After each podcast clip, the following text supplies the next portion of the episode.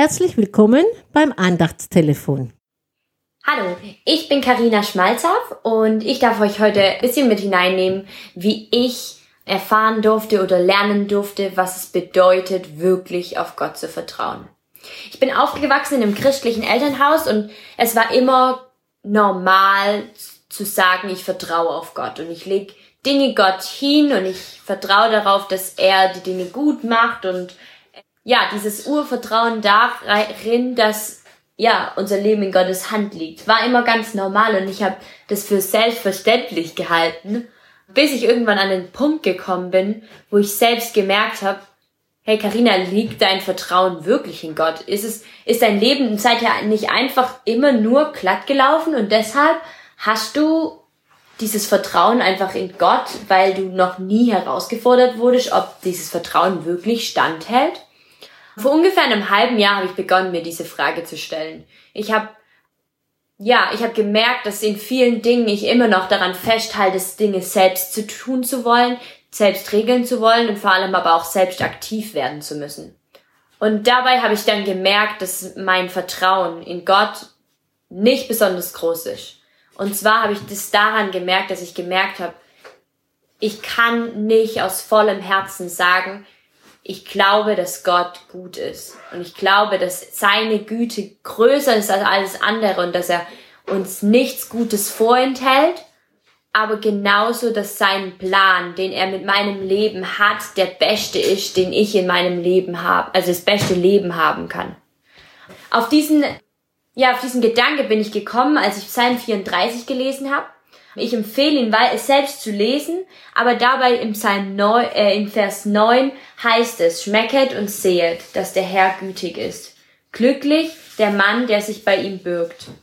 Und zwei Verse zuvor heißt es, ich suchte den Herrn und er antwortete mir und allen meinen Ängsten aus allen meinen Ängsten rettete er mich. Und in diesen zwei Versen habe ich gesehen, es geht nicht, äh, im Gottvertrauen geht es nicht darum, uns ja einfach nur sagen zu können, wir vertrauen Gott, sondern es geht um eine Herzenshaltung. Es geht nur um eine Herzenshaltung Gott gegenüber und dem Glaube daran, dass Gott gut ist und dass er alle Dinge zum Besten wendet, wenn wir auf ihn vertrauen. Ich habe ganz viel lernen dürfen und es war ein ganzer Prozess, wo ich immer wieder Gott neu fragen musste, Gott, wie stellst du dir das vor? Wie, wie kann ich auf dich vertrauen? Mir hat das Psalmenlesen dabei richtig gut geholfen und ich möchte euch einfach die Gedanken mitgeben. Seht, schmeckt und seht ihr wirklich, wie gut der Herr ist, weil ihr auf ihn vertraut? Habt ihr wirklich dieses innige Erlebnis mit Gott in Beziehung zu leben, weil ihr auf ihn vertraut? Weil in dem Moment, in dem wir beginnen, alles und, so, und dem Herrn hinzulegen und auf ihn wirklich in, aus tiefstem Herzen zu vertrauen und darauf zu vertrauen, dass seine Wege gut ist, dass er uns nichts Gutes vorenthält, werden wir starten, Gott schmecken und zu, zu schmecken und zu sehen. Das bedeutet, dass wir ihn in unserem Au in unseren Augen sehen werden, wie gut er ist und was, welche Güte er uns zuwendet. Deshalb möchte ich dich heute herausfordern. Vertraust du Gott?